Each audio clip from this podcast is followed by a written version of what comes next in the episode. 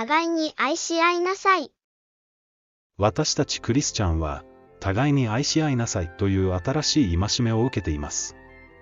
これに対して、次のような言葉をよく聞きます。私たちは、ただ新しい戒めを守るだけでよくなった。この言葉の意味を本当に理解して、そう言っているのでしょうか。聖書の教える愛。愛には様々な種類があります。家族の愛、友人への愛、恋人への愛。日本語にはそれぞれの単語がないので、単に愛と訳されていますが、原文では単語が異なります。その中に、アガペーという愛があります。これは、神の人間に対する愛を表します。この愛は無限であり、絶対であり、利益を求めず、何をされても変わらない、普遍の愛です。これを人に要求されるなら、神のようになれと言われるのと同じです。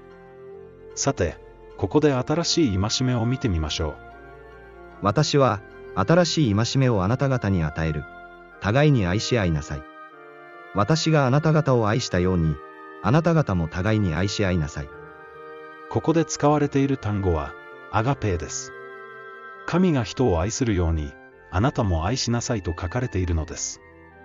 これは途方もない命令ではないでしょうか。互いに愛し合うだけで良くなったと簡単に言える人は、一体何者なのでしょう？新しい戒めは、より厳しい戒めである。互いに愛し合う方が、文字によって立法に使えるよりも簡単だと思っているクリスチャンがいます。それは大間違いです。新しい戒めが与えられた理由は、表面的にしか立法が守られておらず、神の目から見た立法遵守者が一人もいなくなっていたからです。モーセはあなた方に立法を与えたではないか。それなのに、あなた方のうちには、その立法を行う者が一人もない。あなた方は、なぜ私を殺そうと思っているのか。新しい戒めの要求する愛は、神の持つ完全な愛です。すなわち、立法学者やパリサイ人に勝る義を持ちなさいということです。私は言っておく。あなた方の義が、立法学者やパリサイ人の義に勝っていなければ、決して天国に入ることはできない。昔の人々に、殺すな、殺す者は裁判を受けねばならないと言われていたことは、あなた方の聞いているところである。しかし、私はあなた方に言う。兄弟に対して怒る者は、誰でも裁判を受けねばならない。兄弟に向かって愚か者という者は、議会に引き渡されるであろう。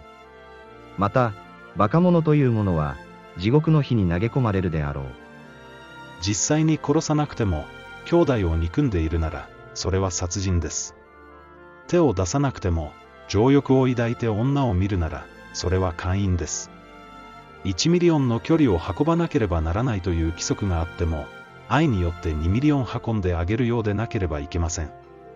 要するに、神の持つ完全な愛で、義を行えということです。決して、互いに愛し合うだけで良くなったなどと言える代物ではありません。新しい戒めを守る方法。新しい戒めを守るには、私たちは一体、どうすればいいのでしょうか。御霊に頼るしかありません。しかし、御霊の実は、愛、喜び、平和、寛容、慈愛、善意、忠実、入和、自制であって、これらを否定する立法はない。ここに出てくる愛こそアガペーです。では、この実はどのようにして結ばれるのでしょうか？良い地に落ちたのは、御言葉を聞いた後、これを正しい、良い心でしっかりと守り、耐え忍んで実を結ぶに至る人たちのことである。御言葉を聞いて、正しい良い心でしっかりと守り、耐え忍ぶことで実を結ぶのです。信じるだけクリスチャンが倒れてしまうのはこのためです。また、私のこれらの言葉を聞いても行わないものを、砂の上に自分の家を建てた愚かな人に比べることができよう。雨が降り、洪水が押し寄せ、風が吹いてその家に打ちつけると、倒れてしまう。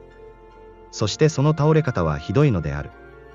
クリスチャンが全員、天国へ入るのではありません。